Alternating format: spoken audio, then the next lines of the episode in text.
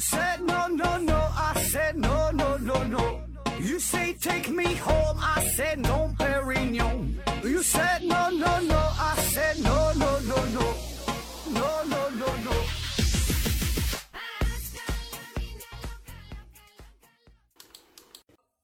no. 探索，不计后果。欢迎您收听《思考盒子》，还是线上硬广。听节目有奖品，奖品呢是由美人茶公司提供的美人茶。参与方式详见节目下方的介绍。感谢这几个月美人茶公司对本节目的赞助。另外呢，也感谢一下曾经的赞助商，一个是京东书城，呃，还有一个呢是丁博士有机活性炭。呃，毕竟啊，这都是曾经的战略合作伙伴。一年到头了，呃，再次表示一下感激之情，呃，也帮人家做一下宣传。呃，另外还有一个好消息，这期节目啊，除了美人茶，咱们还有另外一种奖品。嗯，这是一位热心听友提供的赞助的。嗯，礼物啊，可能不是特别的贵重，但是呢，十分实用。嗯，就是迷你便携式枕边小音箱。俗话说呀，白天听二零四九不瞌睡，晚上听思考盒子睡得香。嗯，所以很多朋友啊，都是在这个睡觉之前听咱们这档节目。嗯，由于本节目有良好的催眠效果吧，所以呢，我也是被评为了二零一八年度喜马拉雅平台上所有科目科普栏目之中最会哄女人睡觉的主播。那当然也是哄了不少男人睡觉。嗯，那么问题就来了，就是你要是用这个耳机听咱们这个节目吧，这一期下来平均得四五十分钟，嗯，对耳朵呀，确实呢是有不小的这个损伤。那如果你要是外放听这个节目的话呢？呃，对旁边的人呢也会造成影响，呃，特别还有很多朋友，呃，这个住宿舍啊，在宿舍里收听，影响到别人休息，所以你看这个枕边音箱，这就很好的解决了这个矛盾，呃，也就是说哈，这期节目除了有五大箱子美人茶，还要送出五个小音箱，嗯，参与方式都是一样，详见节目下方的介绍，欢迎大大伙参与啊，这个还不算完。你看，这明天不元旦了嘛？这二零一九年马上就要来了，嗯，所以呢，今天再赠出一样礼物，嗯，是一个彩妆大礼包，就让你漂漂亮亮的跨年。这款礼品呢，名字叫做“简颜之”，简是简单的简，颜是颜色的颜，之呢是知乎者也的知。那为啥叫彩妆大礼包？就是东西多呗。这里边有三支双头的口红，两盒六色的眼影，两支眼线笔，两支眉笔。嗯，具体干啥我就不知道了，反正就是一大堆东西呗，能够满足你日常化妆的需求。具体我就不懂了，因为我的我平均一周能洗三次脸，这就就算奢侈了。这个礼包啊，市场价值大约有五六百块钱，有兴趣的朋友可以自己上网搜一下，叫简颜值。嗯，这个是抽取两位幸运观众啊。那如果你恰好是一位女性听友的话，那么你就非常幸运了。那如果你要是一位男性听友的话，哎，那你就更幸福了。不但你可以享受这份幸运，还可以把你的老婆，呃，或者说是你的女朋友们，嗯，送去快乐哈。那如果你既没有老婆也没有女朋友们，你单身，那也没关系，你可以自己体验一下嘛。也也许啊，在二零一九年，你就会发现自己妖娆妩媚、婀娜多姿的一面儿。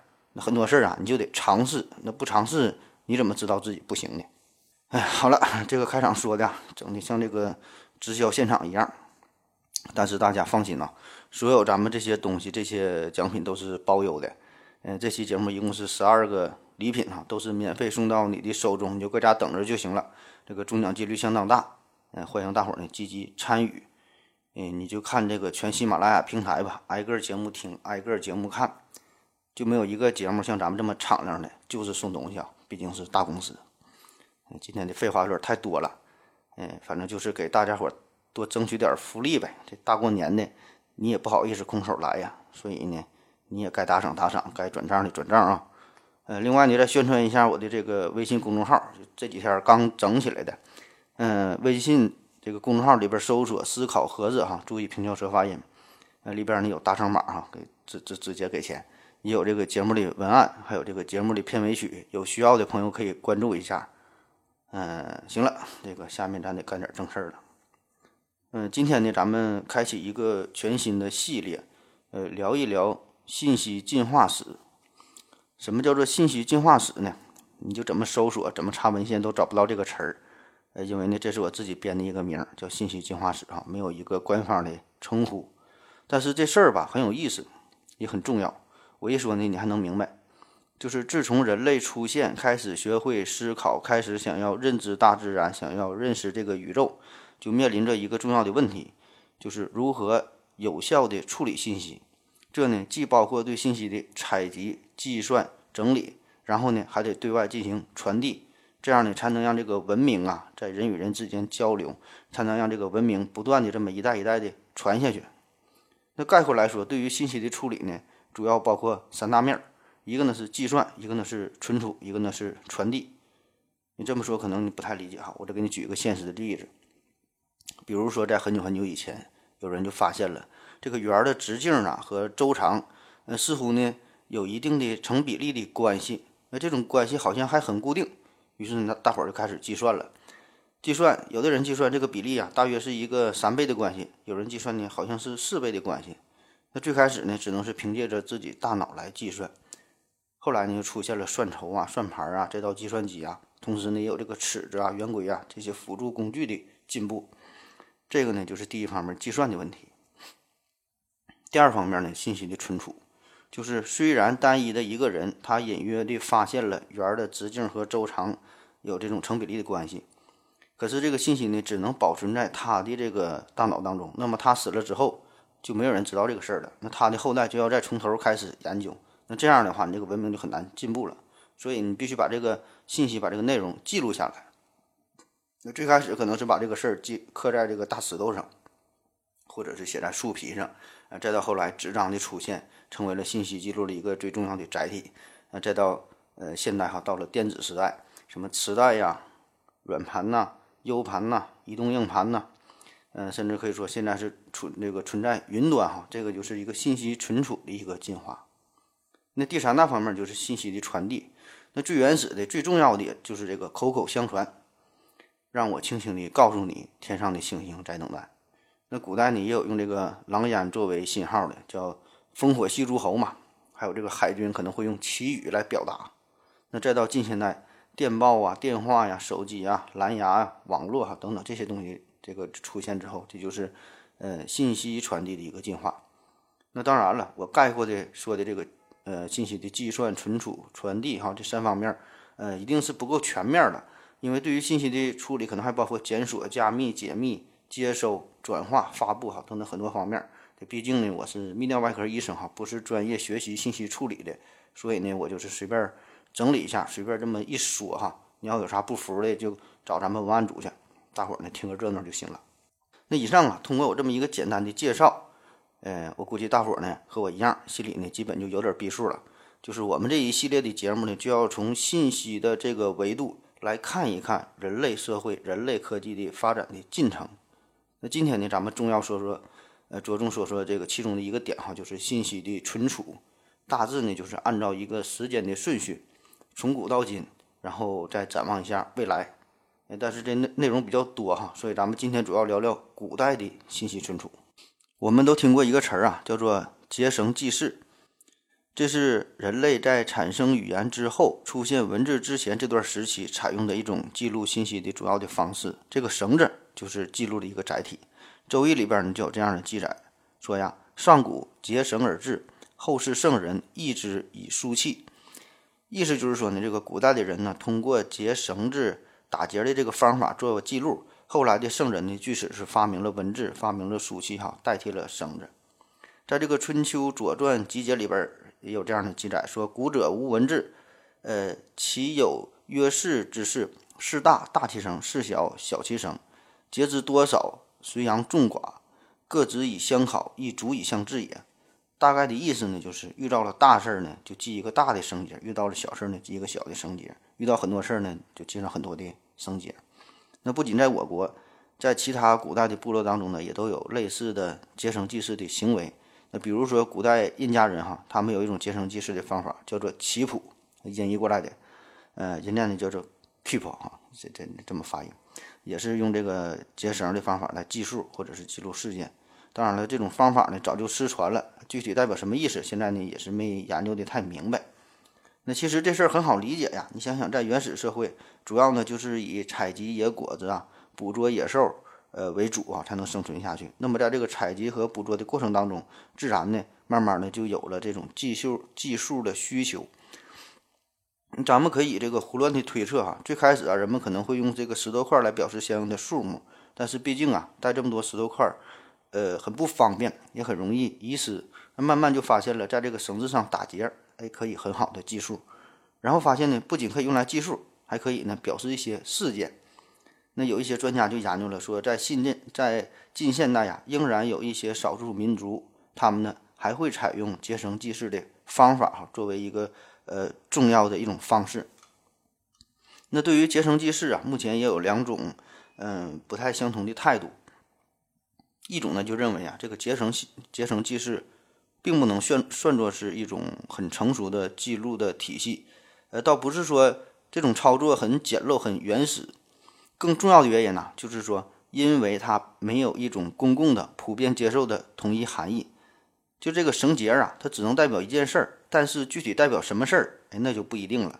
就是它只能起到一种提示的作用。你只有靠当时打结的这个人他自己来回忆，他才能知道这个这个绳结代表啥。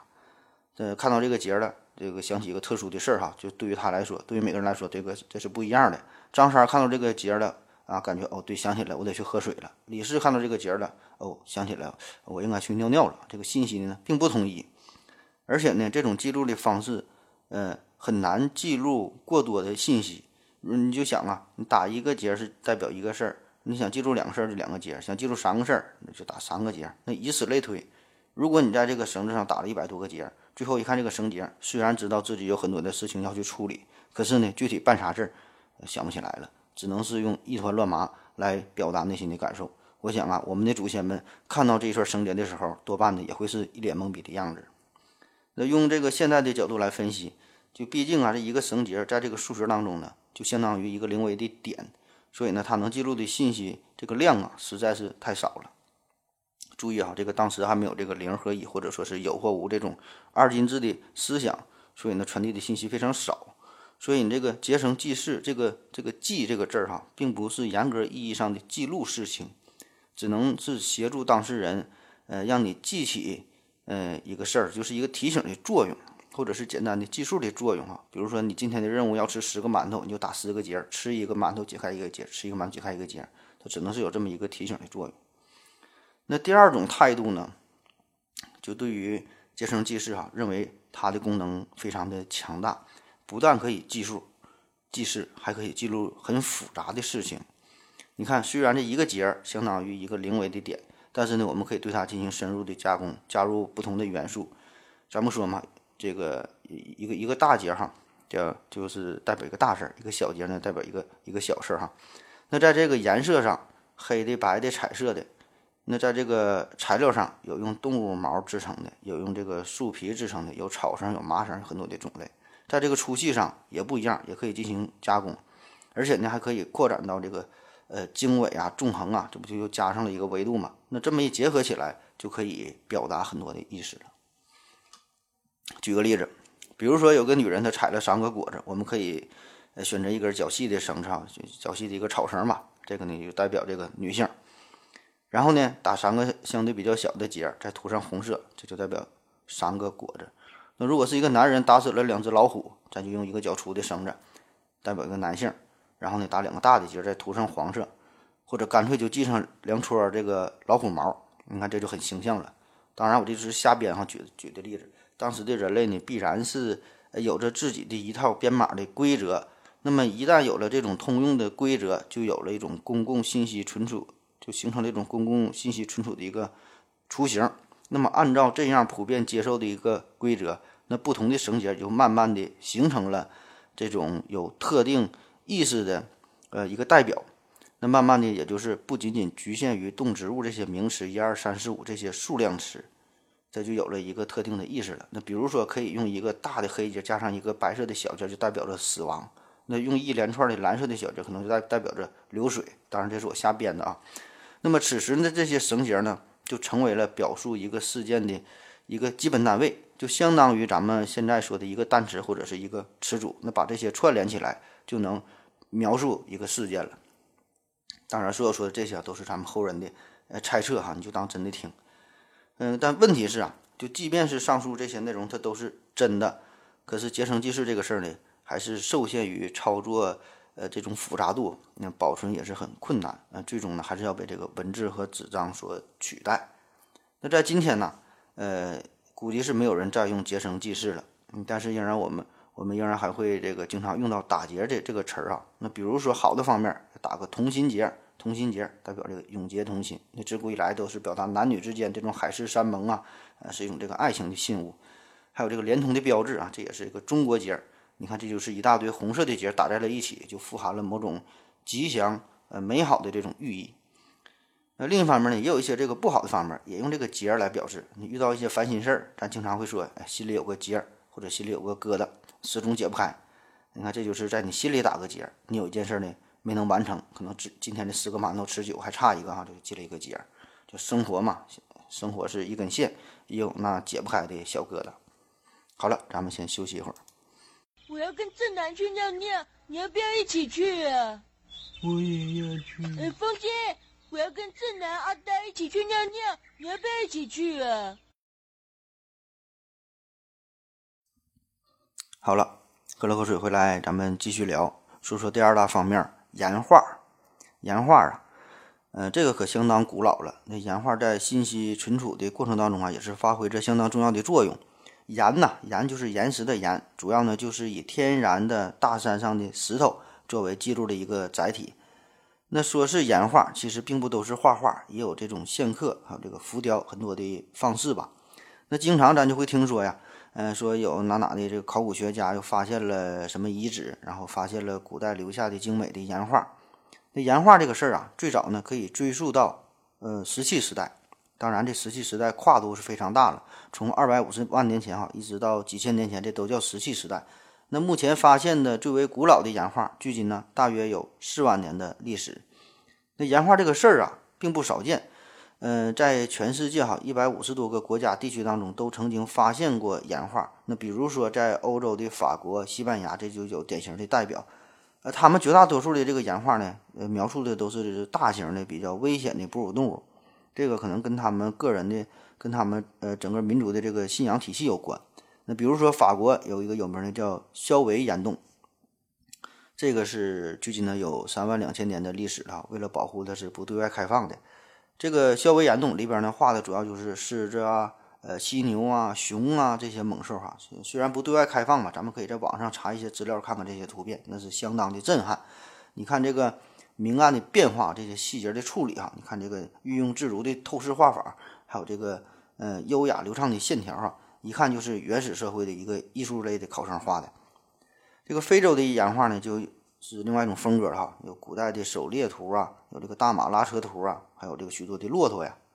那印度的岩画呢，刚开始呢也是以野生动物为主，后来呢就出现了呃装饰化的这种线条，嗯，还有一些歌舞啊、奏乐的这个形象。你看这个阿三的风格，从那时候呢就已经显露出来，并且呢奠定下来基调。在阿根廷啊，有一个非常有名的地方叫做呃平托拉斯河手洞，嗯，这个很有特色哈。他这个岩画呢，画的不是人，也不是动物，画的呢是人的手印儿哈。据说都是左手的手印儿，还都。所以这地方叫手动。嗯，当然也有一些这个几何图形和动物图案哈，但是就不那么有名了，就还是以这个手掌这个手印的形象最出名。据推测呢，这个手洞距今有三千年到九千年的历史。呃，反正这个形象吧，我感觉挺诡异哈，有点像恐恐怖片的感觉，就是你家这窗户外边都是血淋淋的手印，这帮人就往里往里爬呀。看一下节目下方有这个介绍，嗯，可能会给你带来不适哈，温馨提示一下，慎重观看。那咱们国家呢也有岩画，嗯，咱们呢国家的地方这么大，这个南派北派的岩画还不一样，四川和西藏的它也不一样。呃，咱就说一个比较有名的，叫阴山岩画，这个呢是在内蒙古境内雕凿在阴山山脉的岩石上。那这一系列岩画的创作时间是相当久远，而且呢一直是持续下来。据推测呀，最早呢是从旧石器时代的晚期开始创作的。然后呢，历经了新石器时代、青铜，再到呃战国、秦汉、三国，呃南北朝、隋唐、明清哈，就很多的历史时期吧。这里边包括的内容也是很广泛哈，有这个飞禽走兽啊，呃狩猎放牧啊，这个战争啊、舞蹈啊、祭祀活动啊，还有一些这个日月星辰这种各种标记符号之类的吧。甚至呢，还有这个男女在一起啪啪啪的场面，而且是三对三对男女啊。这个对于咱们了解古代啊，可以说是一个很好的时间入口，一个很好的切入点。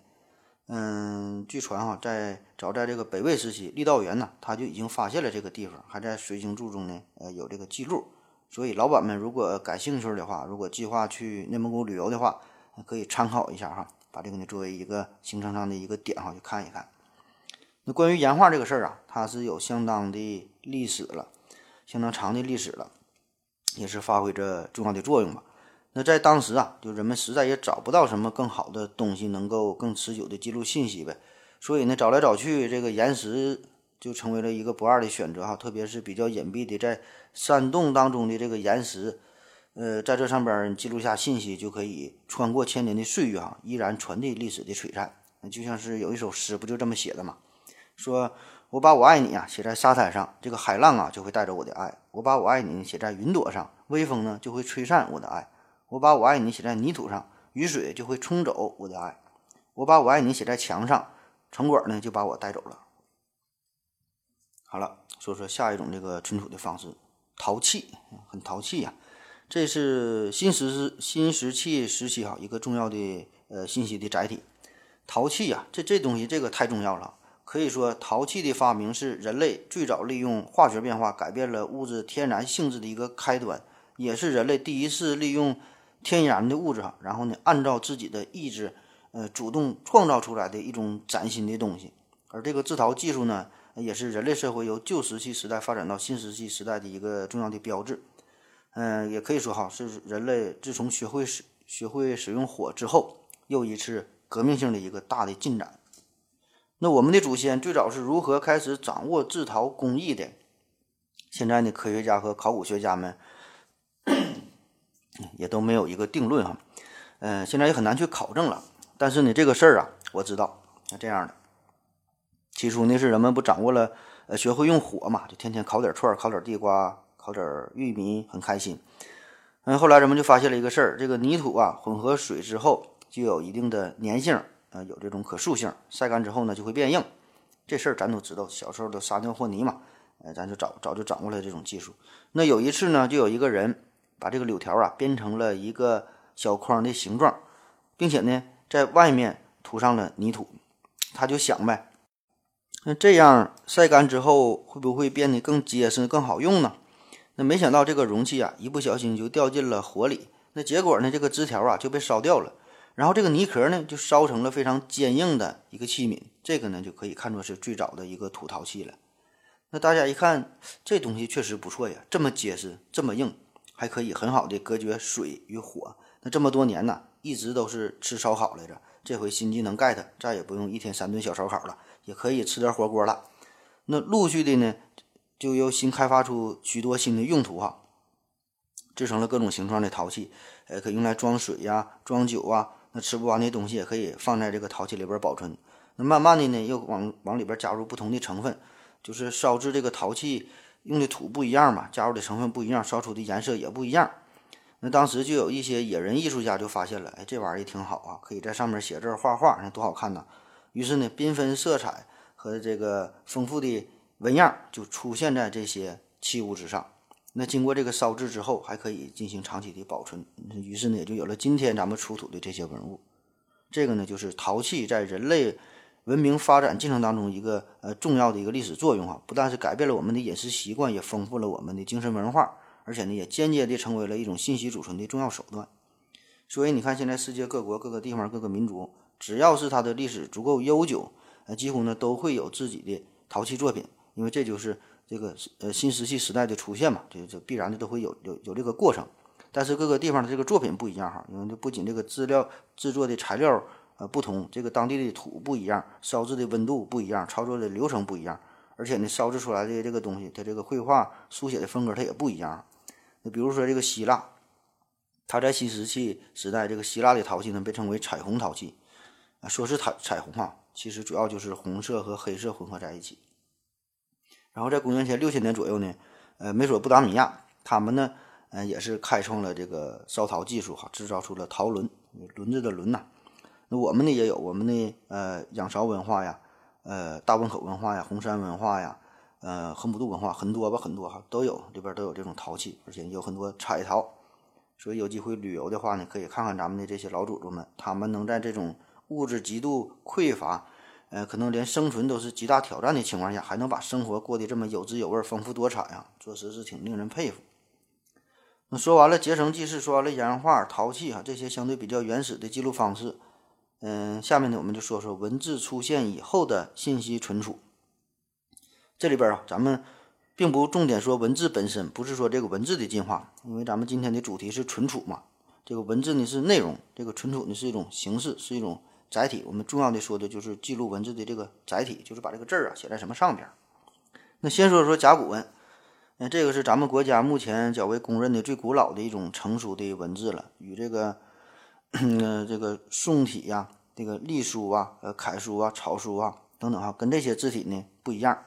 你看甲骨文这三个字，不仅它是代表着一种字体，它也直接告诉你这个文字的载体是啥哈，就是写在龟壳上，写在动物的这个骨骼上，写在这个兽甲上。那有朋友可能会问了，咱们最早的文字据说不是仓颉创造的吗？这个仓颉和这个甲骨文，他俩谁早呢？他俩又是啥关系呢？甲骨文哈。甲骨文呐，这个是确实存在的，在河南省安阳市殷墟中就已经挖出来了，确实有这个东西，就是甲骨文。但是仓颉这个人啊，呃，这就不太好说了。这个哥呢，可能只是一个传说。那据说呀，他是皇帝时代的皇帝时代的一个右史，呃，左史官，左史官哈，主要呢就是负责收集、整理、记录这些工作，就相当于皇帝的一个秘书差不多哈。那在此之前呢？一直都是采用结绳记事的办法，这个咱前面说了，结绳记事缺点非常明显呐。那天下的事儿这么多，你最后把这些事儿记录下来，整的跟这个渔网似的。这皇帝一问你啥也不知道啊，你年终奖你还要不要了？所以呢，仓颉就天天想着怎么办呢？怎么记录呢？那有一天，这个仓颉在河边就看见了一只大乌龟，这个龟壳上边啊各种花纹，有许多六角形的图案，感觉这些图案非常的漂亮哈，就像是山脉，就像是河流一样。那受到了这个龟壳的启发，仓颉就想了：那如果把现实中的这些事物和自己创造出来的一些图案结合在一起，那不就能代表这些复杂的事物、复杂的内容了吗？这样不就能做到很好的记录了吗？哎，于是他就开始着手创造，呃，一个这个全新的一个记录的系统啊。因为这个仓颉他他很厉害呀，他有四个眼睛，就比别人能看得更清楚、更透彻，就透过现象看到本质。所以呢，很快呢，他就。呃，看这个世间的万事万物哈，然后就很快创造出了这套完整的汉字系统。呃，友情提示大家一下，这仓颉有四个眼睛，千万别盯着仓颉的眼睛去看，因为他的眼神非常的着迷呀，会让你会让你上瘾的。不信你就看节目下方的简介，里边有他的照片。那当然了，关于仓颉造字这个事儿哈，还有很多的神话传说，还有说呢，他是受到了动物足迹的启发。有个典故啊，叫凤凰衔书。凤凰衔书，凤凰嘴里边叼个书。凤凰嘴里边叼个书哈，来到他的面前，然后呢，仓颉打开一看呢，上面这个书上面画了一个脚印儿，具体是什么动物？哎，他不知道。正好这时候呢，正好有一个猎人就走了过来，然后仓颉让那个猎人一看，猎人就说了：“这个呀，这是貔貅的脚印儿。你看它和别的这个动物、别的兽的脚印儿不一样。我我就认识啊，每种动物呢都有自己的脚印儿的特点。有个对联儿不就这么说吗？这鸡犬过双桥。”一路梅花竹叶，你看踩的这个脚印不一样。那仓颉听了猎人的这个话呀，就很受启发。你每个脚印能代表一种动物，那我就创造不同的图、不同的图案呗。那每个图案也都有不同的含义。于是呢，他就创造出了文字。这个呢，就是关于造字儿的一个故事、一个传说。但是呢，这个这个字儿，你你造出来了，造完了，你写哪上边儿哈？这个就是另外一个非常严肃的问题了。那这事儿。当然，仓颉他就不管了。那现在考古发现，咱不说嘛，咱最早最成熟的这个文字就是甲骨文。这个甲骨文是写在龟壳上、写在动物骨骼上的。那当然，这个甲骨文的出现最早呢，它也并不是完全出于记录的目的。嗯，大约呢是在三千多年前，嗯，是商朝这个时候啊。商朝这个时候，这时候离现在太久远了，你问家里边人，他也不知道具体的什么历史大背景啊。当时人们的生活情况，咱们可能都不太了解。但是大家一定都看过这个《封神榜》，可以回忆一下《封神榜》里边的这个画面。那虽然电视里演的可能有一些魔幻、夸张的这个成分吧，但是哈，在那个相对比较蒙昧的时代，确实在大自然面前呐，人类就显得非常的渺小，很无助，很无力。所以这个皇室贵族们，自上到下哈，就是一些国家大事儿啊、个人生活啊，不管是种地呀、出征啊、生育呀、出门啊、婚嫁呀。嗯，这个病患哈等等吧，什么事儿都得是先进行占卜一下。你比如说，这个十天之内降雨概率是多少？庄稼的收成会怎么样？股市大盘怎么变化？恨不得拉个屎都得算算阴，算个好时辰哈，找个良辰吉日。时辰不好的那都不拉就得憋着。所以这个 占卜就成了整个国家政治生活当中一个头等大事。嗯，这个在每个民族当中其实都是这样哈。那之前说过，这个玛雅也是如此。嗯，所以当时咱这个商朝这个朝廷里边还专门设置了专门的机构，还有这个卜官，就是负责占卜的这个人。嗯，这就相当于跟最开始的这个巫师差不多哈。所以这个占卜呢，就成为了人与神之间对话的一连接的一个桥梁。嗯，在这个《礼记·表记》当中呢，就有这样这样的记载，说：“因人尊神，率民以事神。呃，先鬼而后礼。”就是说，商朝这个时候，国王在处理大事小情之前，都要用甲骨进行占卜，呃，先要启问一下鬼神，事后呢，还要把所问的这个事情啊刻在这个甲骨上边，并且呢，作为非常重要的国家档案保存起来，放在地窖里边。那么占卜这个事儿，当时用的是什么材料呢？主要呢就是乌龟的腹甲和背甲哈。就是肚子和这个后背的这个壳呗，还有呢，就是牛的肩胛骨，因为这块骨头它是又大又平啊，嗯，可以很好的做记录。那具体是怎么操作的呢？这个占卜的过程啊，我跟你说说，总共分三步。第一步呢是嗯钻凿，就是在这个甲骨的这个背面上面啊钻出一些小坑。第二步呢是加热，就占卜的时候呢，就在这些小坑的上边呢进行加热，慢慢的随着温度的升高。这个甲骨的表面呢，就会产生裂痕。第三步呢，就是破译或者说是瞎编。这个卜官呐，嗯，就会根据甲骨表面形成的裂纹来预测一下事件的凶吉。嗯，比如说一看这个龟壳啊裂出来这个小裂纹，跟一个个笑脸似的，那就是吉兆呗，大吉，你要走好运，走桃花运，你和你女朋友都走桃花运啊，吉兆。那一看这个肩胛骨上面裂纹，两个大半圆。这就是凶兆呗哈，大凶，三十六地哈，你就得注意了。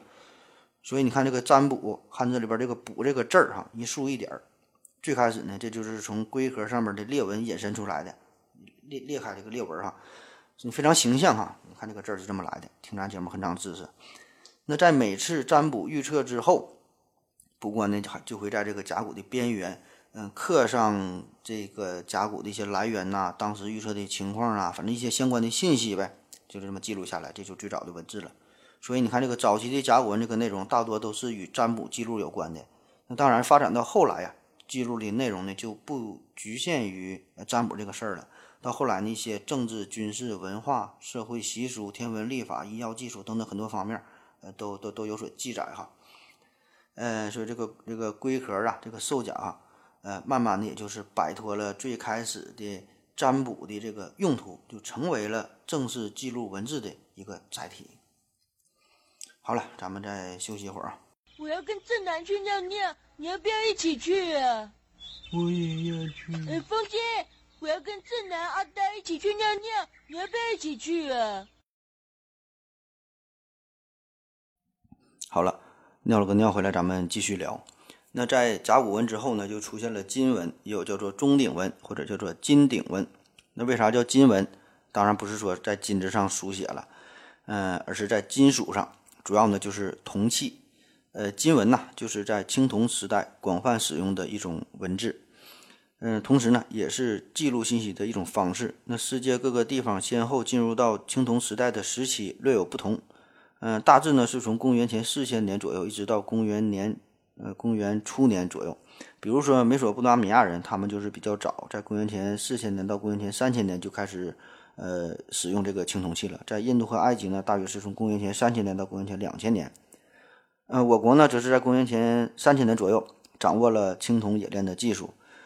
那之后呢，在商、西周、春秋、战国时期啊，都是呃有所应用。最兴盛的呢是在周代。嗯，在商周时期啊，青铜器当中呢，礼器是以鼎为代表，乐器呢是以钟为代表。所以啊，钟鼎这也是呃青铜器的一个代名词了。有个成语嘛，就叫做“钟鸣鼎食”，就是形容古代的土豪呗，贵族们他们吃饭的时候呢，这边呢得是奏乐集中哈，呃，听听着小曲儿，然后呢用用这个鼎呃装着各种珍贵的食品呗，就是这个场面非常的奢华。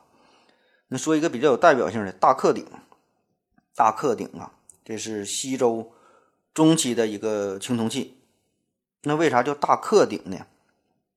因为当时这个人叫克呗，哈，这克是是克的鼎，所以咱叫大克鼎。这个大克鼎啊，在这个府内壁这个鼎的里边写有两段铭文，共是二十八行，二百九十个字儿。大致的内容啊，就是他自己一顿吹牛逼哈，就夸过他祖先如何如何的牛逼，如何如何的谦虚哈，淡泊名利，怎么清纯智慧哈，做好事不留名，宇宙无敌，怎么怎么厉害。后半部分呢，写的是当朝的周天子对于大克的一些任命工作。呃，反正我这么说吧，你也听不太清楚哈。这个有机会可以去看一看，就在上海博物馆里边就有。那当时古人怎么把这个字儿啊写在青铜器上边的呢？呃，现在仍然是一个谜，还没有一个统一的答案。人们也是推测了很多的方式，比如说什么倒模啊，然后浇铸啊，呃，或者是刻字啊，很很多的方式吧。那具体的细节，这帮科学家呢也没达成一个共识。这帮科学家、考古学家也是上还没整明白，所以就得等哪天的吧。等我有空了，我研究一下，然后我再告诉大家。那在这个甲骨文和金文之后，按照这个字体的变化来说呢，就是小篆呐、隶书、楷书、行书、草书等等哈，这些咱就不一一介绍了，因为呢，这些是字体本身的改变，并不涉及到文字的载体，就是说，呃，你用什么东西写字儿哈，写在什么上边。所以啊，我就挑一个比较有代表性的说一说就完事儿了。嗯，就是用这个石头作为载体，用石头啊。那最具代表性的，咱们听过的就是魏碑哈，魏碑，这是对我国南北朝时期，大约就是公元五百年左右，嗯，这些石刻上面文字的一个统称。那其实，在这个石头上刻字这个事儿，那历史是相当的早了。比如说，在这个墨子当中就有记载说，呃，书之于竹帛，镂之于金石。那墨子啊，这是战国时候的古书，那就说明。石头在战国时代哈，起码呢就已经呃作为这个文字载体了。而这个《劝学》里边呢也有这样一句话，就是荀子啊，《劝学》里边叫“锲而不舍，金石可镂”，就在金石上呃加工操作呗。嗯，而且咱也确实出土过大秦帝国的一个叫陈仓石鼓哈，这非常有名，号称中国九大呃镇国之宝之一啊，陈仓石鼓。那只不过呀，这个在当时。毕竟这个石头这个东西作为文字的载体，流传的并不够广泛。那这这玩意儿，毕竟它这刻在这上面刻字是太费劲了。那不难想象啊，咱可以可以这个猜测一下，甚至呢，在上古时代，也就是咱之前说的结成记事这个石头，这个时候就已经有人在石头上呃刻字做一些记录了，甚至可能比结成记事还要早哈。这事儿都不好说。呃，当然那个时候可能是只是做一些简单的涂鸦，呃，并没有这种正规的呃书籍的记录的内容、这些含义、这些概念啊。那与这个甲骨文和金文不同，魏碑呀，魏碑无论是它作为一种字体来说，还是说作为一种记录的方式来说，现在呢都是很广泛的使用。你看，有很多牌匾，有很多字儿都是用的都是魏碑的字体。然后呢，在很多公司的门口、旅游的景点儿，或者是两个地方交界的界碑。还有墓碑哈，都会立一块大石头。嗯，这个呢，呃，石头上边也是经常配合着使用魏碑的字体哈。确实，这个魏碑这个这个这个字体看起来非常的苍劲有力哈，所以这个应用的还是很广泛的。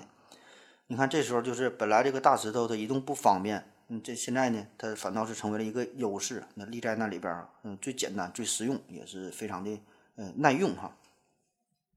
那好了，说完这么硬的。石头，下面咱们说说比较软的，叫坚帛。坚帛，这是两个字儿。嗯，坚，坚呐，这就是，呃，古代双经双尾的粗厚的一种织物，叫绢。帛呢，就是一种上好的呃丝织品，你可以简单的这么理解一下，绢帛就是一种丝绸呗哈。那在我国古代呀，嗯，坚帛这可是。上好的、很少见的、很高档的一种记录信息的载体了。也有管叫帛书的，那因为呃使用的这个这个东西绢帛一般都是白色的嘛，所有呢，所以也有叫做素书的。那关于笺帛这个呢，咱们可以追溯到春秋时代了，嗯、盛行于两汉时期。它的优点就是非常的柔软轻便呐，就就就那种绸子一样嘛，你携带你很方便。这个幅面呢也是很宽广，那这样呢就是非常适合于绘画或者是画地图啊，很方便。嗯、这些呢都是呃简牍啊，就那些木片啊所不具备的。但是它缺点也很明显，就这东西实在是太贵了。嗯，不是一般的贵哈，那不是不仅一般人用不起，就不是那种超级的大土豪你都用不起。而且这种东西一经书写，嗯，你就无法改变了，造价实在是太高。所以这个笺帛呀，嗯，始终呢没能取代呃竹简哈，作为记录知识的一个主要载体。嗯，这个古代文献当中关于嗯帛书的记载，也大都是与皇家贵族有关的哈，老百姓是想都不敢想。比如在我国著名的这个马王马王堆里边，这个汉墓里边就曾经出土过，呃，简帛文书，那有十万多个字儿。呃，这个就是已经发现的这个实物哈，有很多的这个实物上边都是好几种著作，好些个内容写在一块儿，呃，这种简帛上边就写就写一起了。就比如说《道德经》，《道德经》在《道德经》的前面和后面都有其他的内容。那你乍一想哈，《道德经》这个可是咱们这个经典中的经典了，这这这个书哈非常伟大。那怎么能把这个《道德经》和别的著作记录在一起呢？这不是不太尊敬吗？哈，你再一想就明白了，就是因为这个笺帛实在是太贵了，所以你不忍心裁剪，也不忍心留下空白，所以没有办法，只能和别的这些内容就记录在一起了。那比这个笺帛更亲民的，就咱说这个竹简了。呃，竹简这是战国到魏晋时期主要使用的一种书写的材料。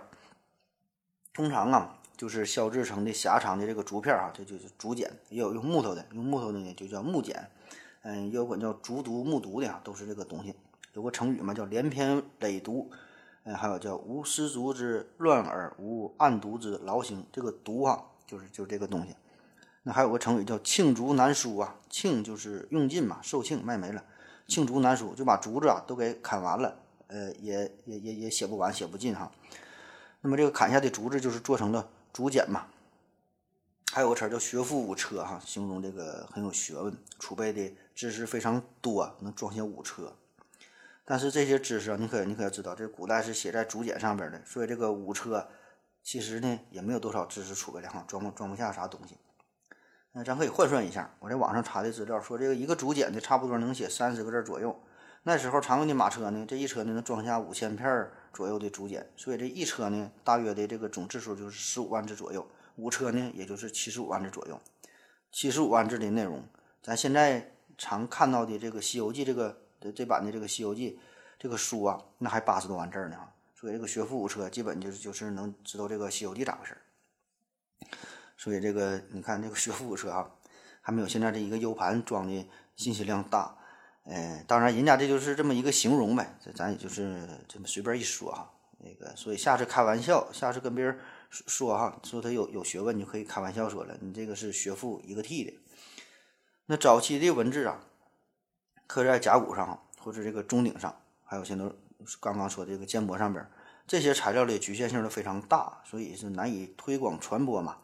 那当时能够掌握文字、使用文字，都是这种上层的极少数的人士，可以说绝大多数人呢都是文盲。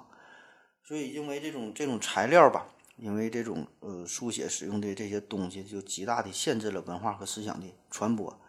那这一切呢，是直到了直到这个竹简的出现，嗯，才有了一定的改变。那起码这个造价是明显的下降了，虽然不太方便啊，但是呢，这个写字啊不再是富人的活动，老百姓呢也可以参与一下。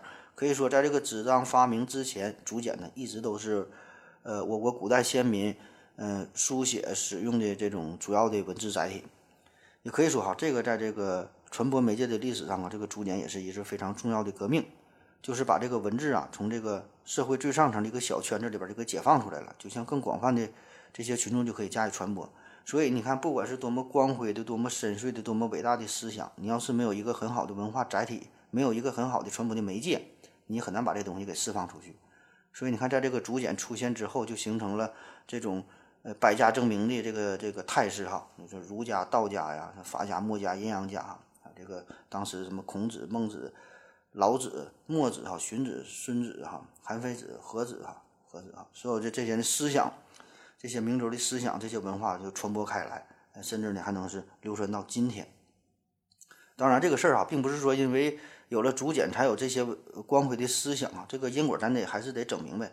这个重点就是说，嗯，还是人先有人的思想，这个这个竹简呢，只是起到了一个如虎添翼、锦上添花一个巨大的一个辅助的作用，就促进了呃这个思想的传播。包括咱们后面还会说到这个造纸术和印刷术，这个对思想这种传递啊，都是起了一个巨大的作用哈。呃，只不过这个竹简这个事儿。嗯，好像是咱们很容易被忽略掉哈，所以呢，我这里边就特意提了一下，夸夸他一顿。那好了，以上这些呢，基本就是以中国的文字这个载体作为一个主线儿，呃，说到了纸发明之前哈，这这这么长的一个历史时期啊，咱就回顾了一下。嗯，到这里呢，咱们先暂停一下，先等一会儿。嗯，下面呢，咱们就看看外国人在这个纸张发明之前，他们是用什么写字的。那先说说两河流域的苏美尔人，嗯，早在五千多年前呢，这个苏美尔呢就已经创造出来了早期的楔形文字。嗯，当时他们选择的呢是用这个泥板啊作为记录的载体，他们也撒尿和泥啊，一看这东西软乎乎的，在上面写上字儿，晒干了还能定型，挺好。嗯，但是当时记录的东西，与其说是文字，倒不如说，是这个画图更准确哈，因为画的都是比较复杂。那这事儿呢，一直到了公元前三千年左右。楔形文字系统啊，才是日渐成熟。这个文字啊，这这个字形写出来也是变得更加简化和抽象。那现在呀，咱们能够发现的这个楔形文字呢，大多都是写在呃泥板上的嘛。其实也不是哈，有一些呢还有这个石头上的、金属上的、蜡板上的也有，只是比较少。那他们是怎么写的呢？第一步呢，是先制作出书写用的笔，这个笔呀就是芦苇杆儿。嗯，这个芦苇杆，芦苇杆哈，可不是拿来就就写的，得把这个芦苇杆的一端削三下哈，斜着削三下，削出一个尖尖的一个头嗯，然后呢开始写，写的用的这个东西呢，就是这个软泥制作成的一个板子哈，在这上面写。那有人可能会问了，为什么不直接用芦苇杆这个圆头在上面写呢？这个你可以试一试，用这个圆头写出来的字儿，这个笔尖经过的地方，这些泥土会挤压出来。堆在这个线条的两边，最后写出来这个这个字儿啊，你一看都不是很清楚。呃，现在不都下雪吗？你也你也可以在这个雪地里边写字儿。你字儿如果你写的特别大还行，如果写的小的时候，用一个圆头的书棍写出来呢，它就不是不是很清楚了。但是你利用这种三棱形的呃尖头的这个笔来写呀，然后再配合着一定的倾斜的角度。我们写出来这个字儿就是一头粗一头细，有点像细长的三角形哈，所以叫楔形文字嘛。这个时候呢，就相对比较容易辨认，也可以参考一下这个节目下方的介绍这个图片哈，一看呢你就能明白了。另外啊，说一下这个呃需要注意的就是使用楔形文字的文明啊很多，那同样都叫做楔形文字，但是大家的这个文字系统呢却不一样。也就是说，这个楔形文字只是强调一种书写、记录、储存的方式，用的是芦苇笔和这个软泥板。但是大家写出来的符号，每个符号代表的具体的意思，可能呢有着千差万别。那比如说，赫梯人和这个波斯帝国哈，同样呢也都采用过楔形文字。但是这两个语言系统和这个苏美尔语啊，呃，关系并不太大。只不过这个苏美尔文明名气太大了，咱一说到这个呃楔形文字，首先呢就会想到这个苏美尔人。那与这个楔形文字同样出名的呢，就是这个古埃及人的象形文字。这个呢，距今呢也有五千多年的历史了。古希腊人呢是独立的创造出来的自己这套文字系统，那他们呢其实也曾经使用过芦苇笔和这个软泥板软泥板哈，毕竟这个撒尿和泥这事儿啊并没有太大的技术难度哈，大伙儿呢都能想得到。但是呢，这个古埃及人更有名的呢就是他的缩草纸，缩呀缩就是莎士比亚的莎这个字儿，在这里呢要读作缩。缩草啊是一种多年生草本植物，这个茎啊是直立的呈三棱形，叶子呢是呈这个线形。根茎呢叫做呃香附哈，老中医应该都并不陌生。这个缩草呃在尼罗河三角洲这片区域吧是非常的常见。那个缩草纸与现代意义上的这个纸张完全不同哈，虽然都叫纸，但是有着本质的区别。但是呢，现在咱说的这个纸啊，却与这个缩草呢有一定的关系，或者说这个缩草纸呢是现在纸的老祖宗，因为这个英文这个纸叫做 paper，缩草纸呢英文叫做嗯 papers 啊，嗯，这不知道是不是这个发音，反正呢这个纸啊就是这个词根就是从缩草纸这来的。这个缩草纸怎么做的呢？先把这个缩草的这个茎，就最外边硬的绿色的这个皮儿给削下去，然后呢用里边的浅色的内茎，就比较柔软那个地方。然后呢，再把这个内茎啊切成四十厘米左右长的这个长条，然后再重型的把它呢片成一个一个的小薄片儿，然后呢把这些东西再放在水中浸泡大约一周左右啊，再把这些长条呢拿出来，呃，摆放成一层啊，摆成一层一层，然后呢在这上面再摆另一层哈，呃，注意哈，这两层呢得是相互垂直的，然后呢再把这些薄片啊平摊在两层亚麻布之间，趁湿呢再用这个木锤锤打，就把这两层薄片啊。呃，就打的是又薄，嗯，又平，并且呢，挤去中间的这个水分，然后再用这个大石头压上压上一段时间，等这些东西干燥之后，再用这个石块进行磨光，那这个时候就得到了这个缩草纸的成品。然后就是写字了呗。那在这个缩草纸上边写字之后呢，写完之后呢，还要涂上一层胶，目的呢就是防止这个墨水的渗开，同时呢也能起到一个保护的作用。所以啊，名字叫做缩草纸，其实呢更类似于咱们的这个竹简啊，跟这个差不多。而这个缩草纸使用的时间呢也是很长，一直到公元嗯十世纪左右，这个埃及人才从阿拉伯人那里边呢呃传入了廉价的纸张，这个缩草纸呢才退出历史舞台。那关于缩草纸还有个事儿哈，就不仅这个埃及人呃使用缩草纸，当地的呃当时这个地中海呀周边的很多的地方、很多的国家也都使用这个缩草纸。但是效果有的地方就不是特别理想了，因为埃及这个地方呢，气候相对比较干燥嘛，所以这个缩草纸可以长久的保存下来，它不怕干，嗯，他他他怕湿哈，所以这对埃及人来说呢，这就是一种很好的信息载体。可是呢，呃，这个当时这个别地方哈，也是学这个埃及人嘛，就也想利用这个缩草纸。这个埃及人就把这缩草纸呢卖到了古希腊，卖到了古罗马哈，很多的。这些这些国家，但是当地人就忽略了一个问题，呃，比如说希腊呀、意大利呀这些地方的环境就比较潮湿，所以这个很多缩草纸后来就变质了，没能保存下来。而这个埃及的缩草纸呢是保存的很好，千年不腐。你现在到这个埃及的博物馆当中，仍然能够看到这个当年用缩草纸呃写下的文书啊，这些图画啊。